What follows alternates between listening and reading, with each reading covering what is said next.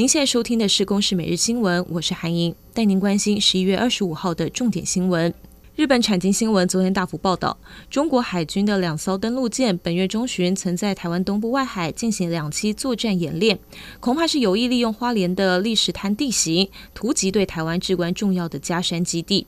国防部对此没有评论。学者认为，可能共军的动作不只是瞄准台湾，更有针对美日同盟的意味。四大公投十二月十八号举行，其中有关早教公投案涉及三阶迁离内容，近来引发了生态跟能源问题的高度讨论。总统蔡英文今天上午前往了桃园视察关心早教、大潭早教生态以及大潭电厂，强调政府方案就是双赢的做法。不过藻礁公投推动联盟也举行了记者会，领先人潘中正痛批蔡总统只是把关心早教拿来说嘴，政府及官员公然违反行政中立。德国新政府即将成立，现在公布了联合执政协议，内容是首度提到了台湾议题，指出只有在两岸都同意下才能够改变现状，也支持台湾参与国际组织。外交部表示期待跟德国的新政府深化合作。另外，立陶宛近来受到中国制裁，立陶宛外长呼吁欧洲国家参与印太事务，力抗北京威胁。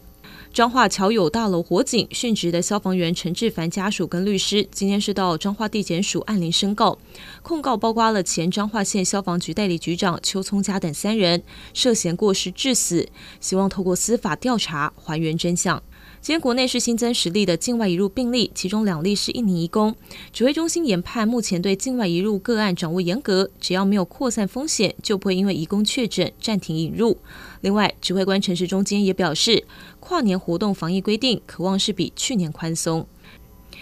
以上由公视新闻制作，谢谢您的收听。